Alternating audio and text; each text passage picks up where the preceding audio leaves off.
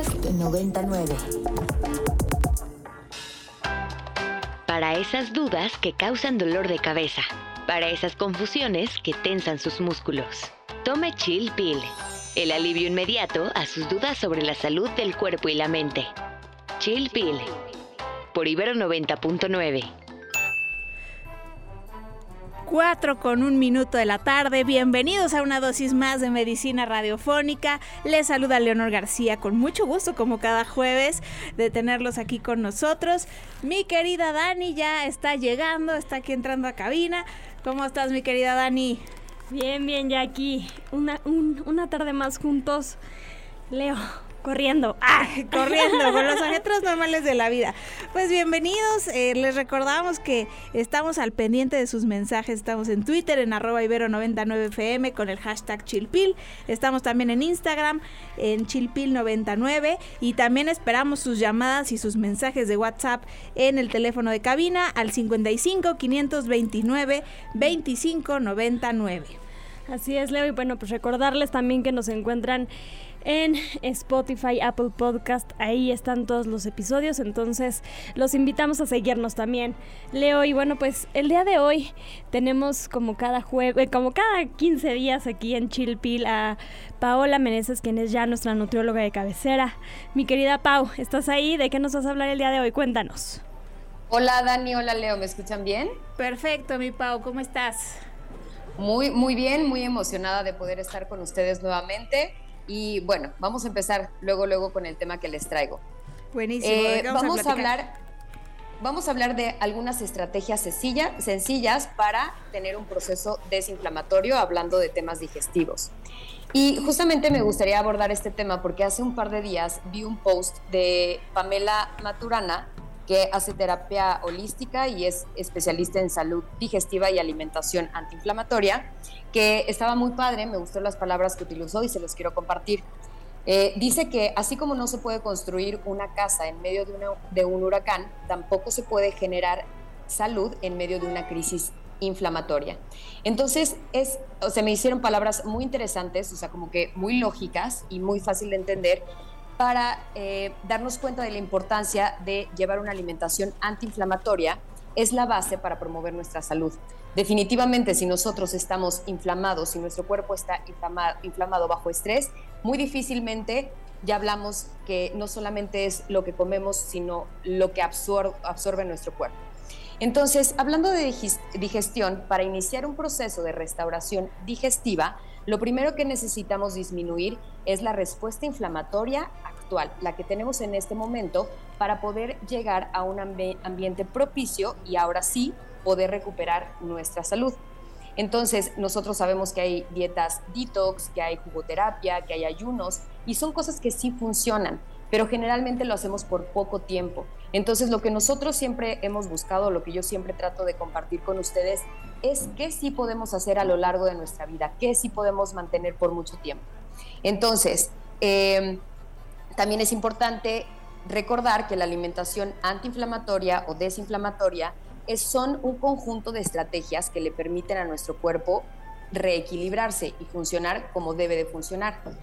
Eh, no funciona como una medicina, no nos vamos a tomar una pastilla que va a tapar el síntoma o que cubre o que alivia el síntoma. La alimentación alimentación desinflamatoria o antiinflamatoria busca corregir el origen de nuestros problemas. ¿Me escuchan bien? Sí, sí. te habíamos perdido un momentito, pero ahí estás, Pau. Ok, perdón, perdón.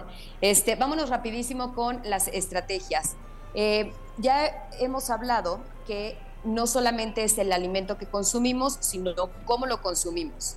Las acciones que acompañan al alimento. Si nosotros comemos deprisa, no nos detenemos, eh, no nos relajamos, no estamos presentes y estamos eh, muy distraídos o distraídas, no vamos a, segregar las enzimas digestivas ni la cascada hormonal, ¿no? Desde ahí se va a ver eh, que se interrumpe el proceso digestivo y obviamente eso nos va a generar inflamación.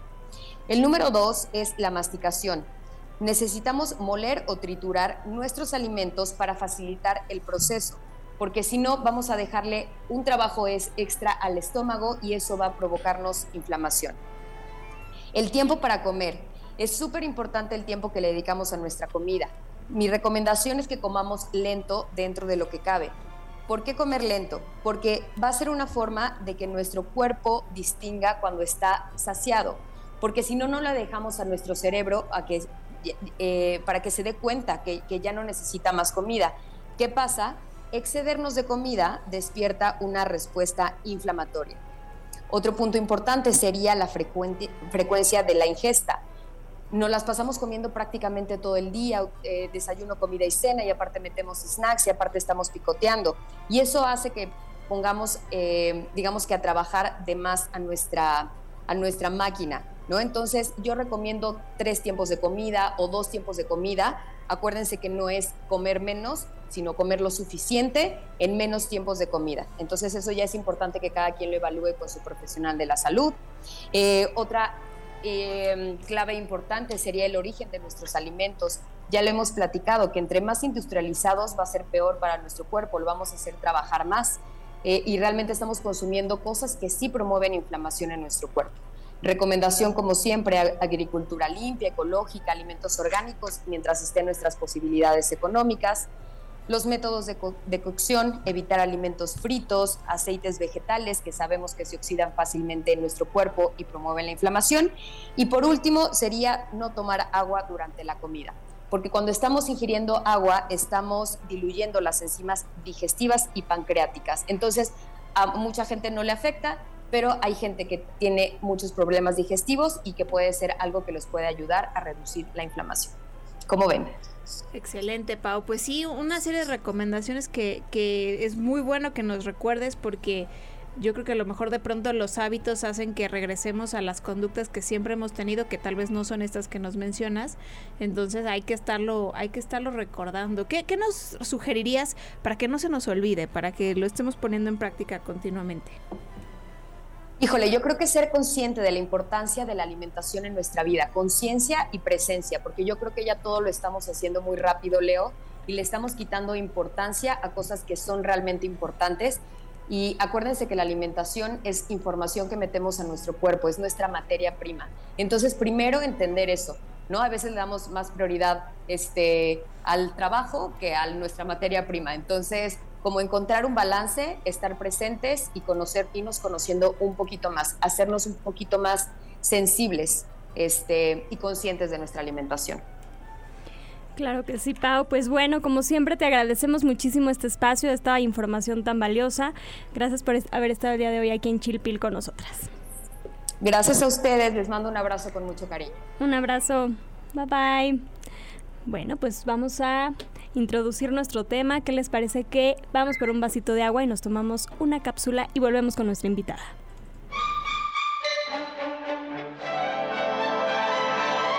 Qué fácil es sentirse bien. Un vaso, agua y ya está. Aquí te traemos tu cápsula. Los primeros auxilios son los cuidados inmediatos y provisionales que se le brindan a una persona que ha sufrido una lesión o enfermedad repentina, con el objetivo de estabilizar su estado y prevenir complicaciones graves mientras espera la atención médica especializada. Estos pueden ser muy variados y dependerán de la situación específica, pero en general incluyen acciones como evaluar el estado de la víctima, llamar a los servicios de emergencia, controlar hemorragias, inmovilizar fracturas, realizar maniobras de reanimación cardiovascular RCP y otros procedimientos que pueden marcar la diferencia entre la vida y la muerte. Es importante destacar que los primeros auxilios deben ser realizados por personas capacitadas y entrenadas, ya que una atención inadecuada o mal realizada puede empeorar la situación. Sin embargo, todos podemos aprender algunos conocimientos básicos de primeros auxilios que pueden ser de gran ayuda en caso de emergencia. ¿Qué necesita usted? ¿Qué le duele? Lo que usted necesita, lo encuentra en la botica.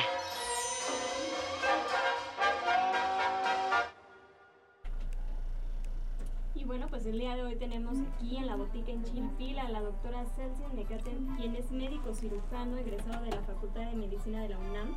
Ella es técnico en urgencias por la Sociedad de Alumnos en Medicina, pero hospitalaria IPN y voluntaria en Cruz Roja Mexicana Naucalpan. Celsin, bienvenida. Gracias por estar el día de hoy con nosotros aquí en Chilpil. No, muchísimas gracias por la invitación. Muchas gracias. Oye, bueno, pues vamos a comenzar. Hoy vamos a hablar, como ya lo mencionaba la cápsula, sobre primeros auxilios. Y bueno, de pronto creo que damos por hecho que todos sabemos qué son los primeros auxilios porque tenemos esta famosa imagen como de, de estar reanimando, de dar respiración boca a boca, ¿no? Esto lo hablo un poco desde desde de manera muy superficial y desde mi poca experiencia, vaya, pero platícanos qué son precisamente los este los primeros auxilios, qué es lo básico que tendríamos que saber.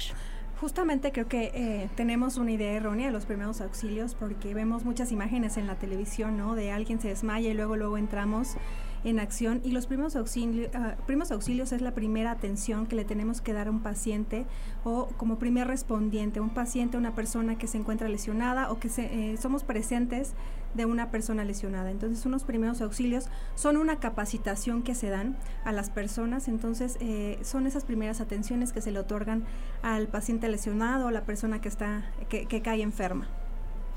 Muy bien, Celcin. Eh, oye, pues ¿cómo, ¿cómo le hacemos para aproximarnos a pues al entrenamiento en primeros auxilios? Porque creo que muchas veces nos ha pasado que eh, vemos algún tipo de emergencia y pues todo el mundo reacciona de manera muy distinta, ¿no? De entrada pues interviene un factor emocional, hay quien puede conservar más la calma, hay quien no tanto, hay quien tiene más idea de qué hacer y de qué no. Yo creo que bueno, sí se requiere un cierto entrenamiento para poder intervenir de una manera efectiva y, cómo, cómo aproximarnos a, pues a, este, a este tema de primeros auxilios. Em, ¿Qué es lo, que lo primero que tendríamos que saber o lo básico que tendríamos que saber? Pues efectivamente, una eh, siete de cada diez personas no saben primeros auxilios. O sea, realmente es lo que llegamos a ver en la tele, lo que llegamos a entender eh, realmente el 80% de los accidentes llegan a producirse en casa, mayormente en casa, en las escuelas y, ocurre más en niños entre 2 y 4 años, en adultos mayores. Entonces sí es muy importante que nos aproximemos a cursos en donde que puede proporcionar la Cruz Roja, en el caso en donde yo tomé eh, el técnico en urgencias médicas, ¿no? La carrera técnica en el Politécnico y diferentes plataformas en donde nos podamos acercar no solo a una certificación, sino a un tema de cursos de primeros auxilios o un primer respondiente. Pero antes de todo esto, eh, ya que tenemos el curso, ya que nos acercamos a un curso, ya que tenemos alguna capacitación, eh, me gustaría obviamente primero que eh, el primer respondiente o aquella persona que tiene ya una capacitación en primeros auxilios siempre tuviera en mente la regla del yo, ¿no? La regla que siempre nos enseñan tanto a médicos como a paramédicos es yo primero, primero yo, al último yo, primero yo, después yo y al último yo.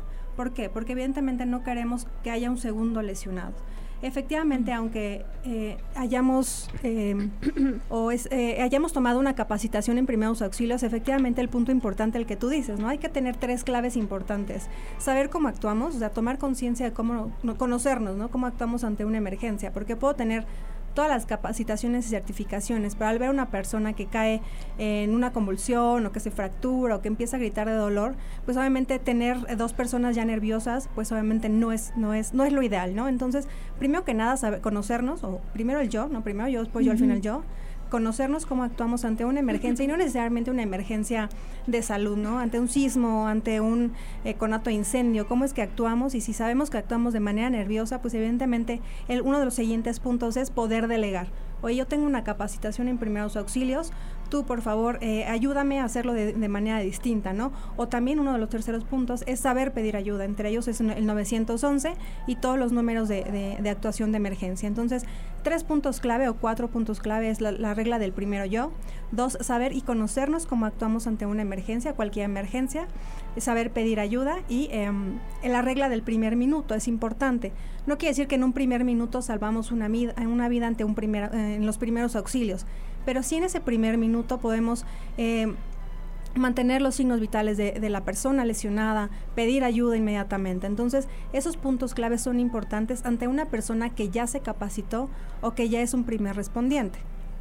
Perfecto, Celsin. Pues, ¿qué te parece que vamos a una pausa musical y volvemos para seguir hablando del tema? Vamos a escuchar Easy Love de de and the Select y volvemos.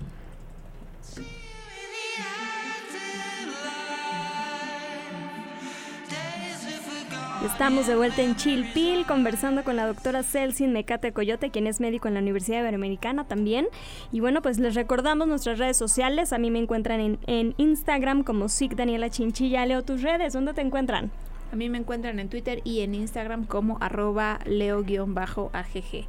Oigan, y pues nada más aclarar que la rolita que acabamos de escuchar es Afterlife de Temples. Ay, perdónenos, discúlpenos, un error de dedo, perdón. Pero es esa, esa es la buena.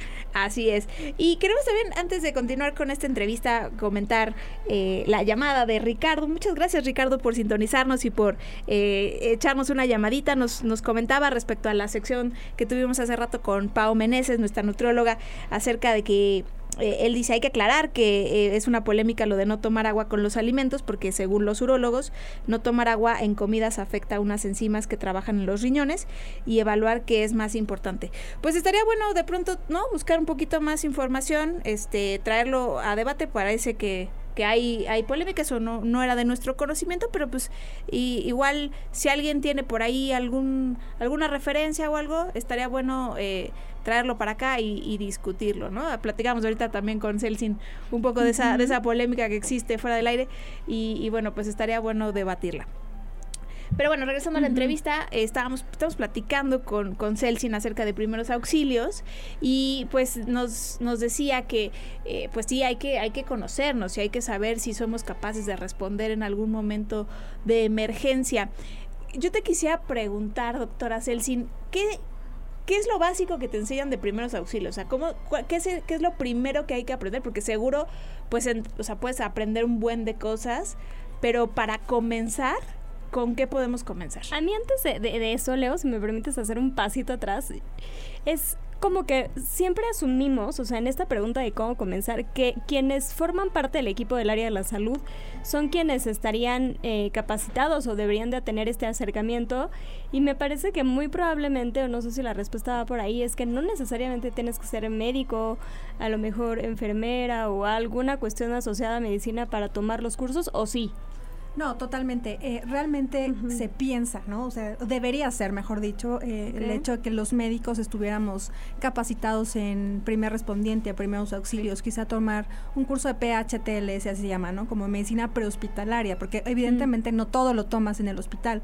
Sin embargo, sí es importante que las mamás que están embarazadas o las mujeres que están embarazadas se tomen un cursito de primeros auxilios eh, eh, para reanimación neonatal, eh, obstrucción de vía aérea. Entonces, los papás también, obviamente, los tíos, todo, todo el mundo tiene o tiene la posibilidad o debería saber algún tema de primer respondiente o primeros auxilios o el tema de la actuación ante primeros auxilios. ya que recordando que siendo los, las primeras causas de, de accidentes o de lesiones en casa o lesiones fuera de una unidad hospitalaria es el ahogamiento, que es eh, obviamente en el agua, broncoaspiración por objeto, eh, objeto extraño, trauma, perdón, traumatismos, caídas y electrocución. Y recordando obviamente que es entre 0 a 4 años y mayores de 65 años. Entonces todo el mundo, alejado obviamente de, del tema hospitalario, del tema médico, debería tomarse alguna vez un cursito de primeros auxilios en línea, o sea, no necesariamente tiene que ser presencial. Obviamente lo ideal es que sea presencial por el tema de, de cómo saber dar RCP, pero en línea se puede dar perfectamente un curso de primeros auxilios. Eh, les puedo compartir una, una liga, ¿no? No sé, no sé si la podamos dar. es eh, una liga de, de, cursos que se llama Udemy, que son cursos muy cortos, que son cursos bien explicados. Para el público en general son, son baratos, 100 pesos está ya con una certificación y creo que sería el primer acercamiento a un tema de primer respondiente y primeros auxilios.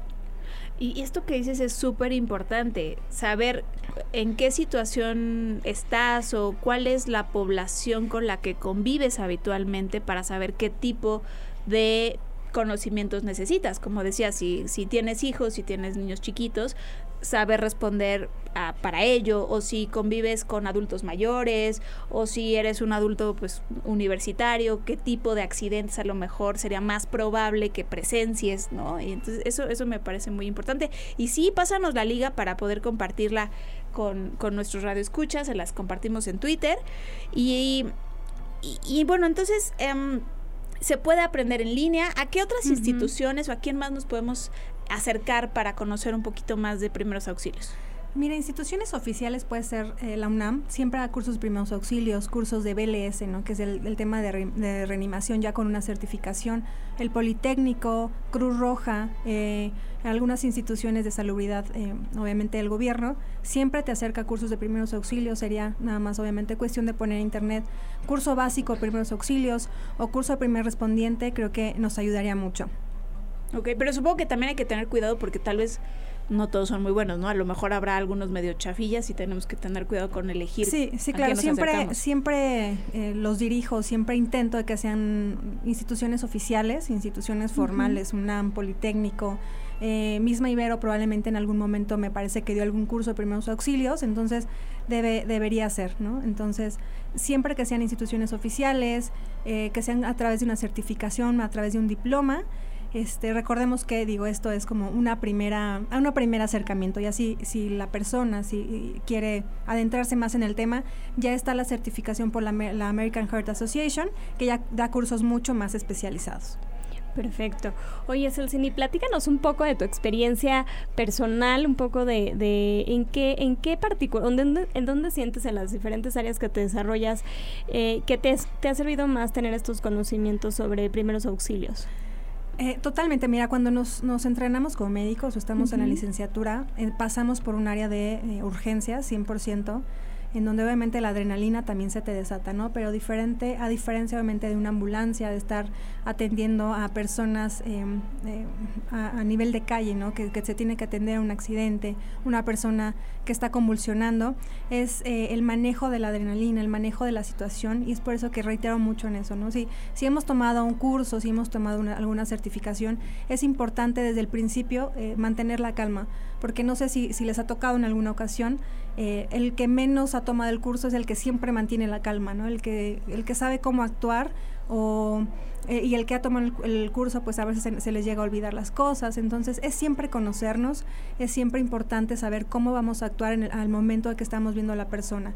Probablemente es un tiempo muy corto, en un lapso en el que la persona ya cayó convulsionándose, pero en ese inter eh, pequeño hay que saber eh, inmediatamente cómo voy a actuar. No sé cómo voy a actuar, me acerco a la persona que, que, está con la persona que se está lesionando o a dónde voy a llamar. ¿no? Es ese pequeño momento en el que debemos pensar cómo se va a actuar y si no sé cómo actuar, a dónde, a dónde me voy a dirigir. Claro, y que de ahí me cuestionaba un poco hace ratito que, que, comentaban sobre el aprendizaje en línea, ¿no? De pronto digo, sé que venimos de una etapa de pandemia, de confinamiento, que mucho del aprendizaje se ha hecho así, sobre todo en el área de la salud, pero yo creo que no hay nada como la práctica, ¿no? O sea, como tener esa experiencia de irte midiendo y de ponerlo en práctica ese conocimiento que, que de pronto... Lo digo, lo ideal no es, no es practicarlo en vivo, ¿no? Pero sí con algún, algún tipo de maniquí. Oye, Celsin, y bueno, ya para ir cerrando, eh, para nuestra comunidad que está aquí en la Universidad Iberoamericana, eh, ¿qué pasa si tienen un accidente? ¿En dónde te pueden encontrar? Eh, ¿Qué pueden hacer? ¿A quién pueden recurrir? ¿Qué, qué sucede aquí dentro de la universidad?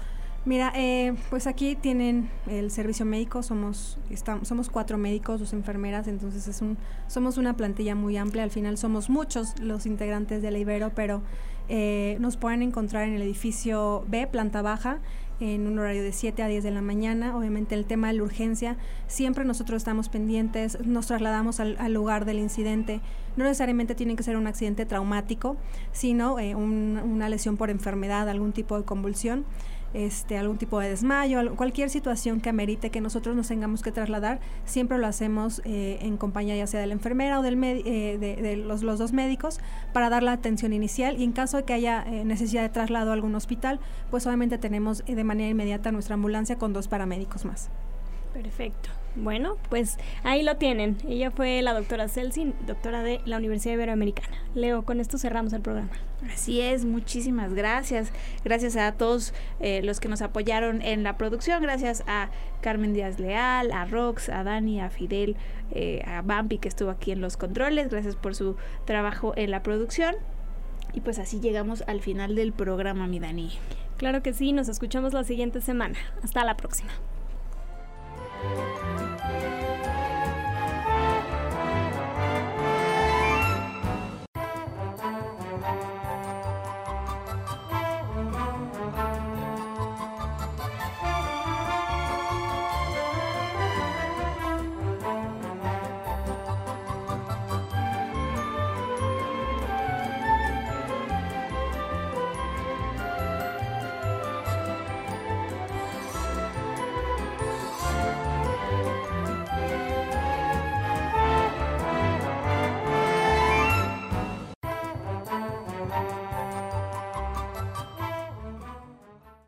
Las opiniones expresadas en este programa son responsabilidad de quienes las emiten y no representan necesariamente la postura institucional de Ibero 90.9 ni de la Universidad Iberoamericana, Ciudad de México.